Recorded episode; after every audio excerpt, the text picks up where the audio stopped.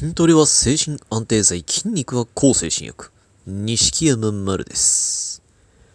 今回は、精神障害者の当事者イベントへ行って思ったことです。メンタルヘルスの世界で有名な、ホッシーさんと、と、NPO 晴れの子の代表、松浦さんという方が、まあ、コラボして実現した星の子バーという、まあ、当事者が、あの精神障害の当事者が、まあ、集まるイベントに今日参加してきたんですね。まあ、あの、とても和気あいあいとした、ずっと楽しい空気で、まあ、イベントは、ね、終了して、あの、僕はあの、一、あの、普通にただのお客さんとして参加したんですけど、その視点では僕にはとても大成功に見えました。とてもいいイベントでした。で、そこで思ったのが、あの、あなんかこういうイベントが、あのもっと何年も前にあったらよかったなって、そう思ったんですね。という、というのも、あの、僕が一番こう、うつ状態がひどかった頃、だ今から3年とか4年とか前かな。それぐらいか。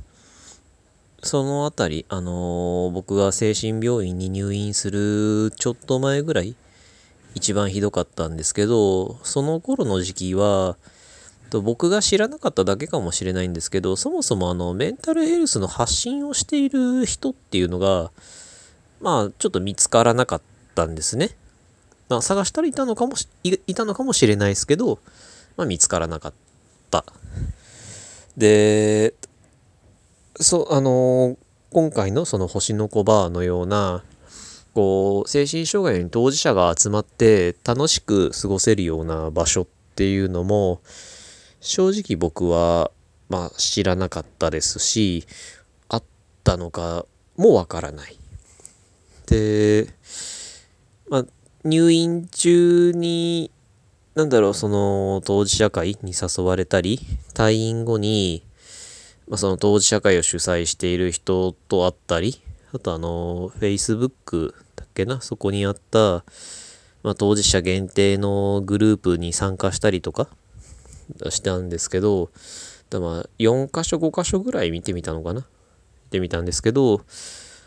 僕としては正直あの、まあ、その後も行ってみたいって思うようなところではなかったです。まあ、そういう場所を必要としてる人もいるのかもしれないからあまりこう否定する気はないんですけど正直あの元気になるどころか僕としてはこうあの一緒に気分をこう落とされるって言ったらいいのかなこう元気になりたい楽しくなりたいこうね元気になっていくためにそういうなんだろうプラスの動機で入ったのにみんなでどんどんこうズブズブと泥沼化していくようなちょっとそういう感じのところばっかりだったんですね。なんで僕は当事者会というものを正直避けていました。だけど、今日、その、星の子バというに参加してみて、こんなに楽しい場所があるんだなと。で、まあ、もっと早く、ね、そのうつ状態がひどかった頃にこれがあったら僕も参加、当時の僕も参加したのかななんていうふうに思いました。で、そこで改めて思ったのは、あの、数年前に比べて、明らかにこうメンタルヘルスの発信をする人っていうのは増えました。まあ、それはね、あの、まあ、メンタルヘルス界のインフルエンサーとまで今呼ばれてるホッシーさんの影響もあるのかなとも思いますけど、そうやってこう発信をする人が増えたし、あの同じように生きづらさを抱えている多くの人が、ちょっとずつ、その、イベントを開いたり、居場所づくりのために、こう、ね、なんか、呼びかけたりとか、いろんなことをしているっていうのを、すごいこう、見たり聞いたりするようになったので、多分増えてるんだと思うんです。発信をする人、場所を作ろうという人、なんかイベント開こうっていう人が。で、それってすごい大事なことだなって、すごいいいことだなって思うんですね。というのも、あのもし、メンタルヘルスの発信をしてる人が、例えば一人しかいなかったら、その人の発信が合う人は、それでいいかもしれないけど、その人の発信がもし合わなかったとしたら、ね、あのどうにもならないと思うんですよね。誰かの言葉を見て心が少しでも軽くなるとか、ちょっとでも元気になれるだとかっていうことがなくなってしまう。だけど、メンタルヘルスの発信をする人が増えたことで、あのー、この人すごい人気者だけど、ごめん、ちょっとこの人無理って思ったら、別の人を見てみることもできる。みんなはこっちがいいって言うけど、私はこっちがいいみたいな、そういう、なんだろう、発信を見る選択肢が増えるって言ったらいいのかな。こう、フォローする選択肢がどんどん増えていくということは、あの、ただね、SNS、まあ、ツイッターをただ開けば、あの、元気になれる確率がちょっとでも上がる。それってすごいことなんじゃないのかなって。そして昔はそんなにイベントっていうのも積極的にはなかったと思うけど、発信する人も増えて余計にそのね、イベント、なんだったら今まであの、ツイッターで発信されなかったからイベントが知られなかっただけで、もしかしたらいいイベントっていっぱいあったのかもしれないですけど、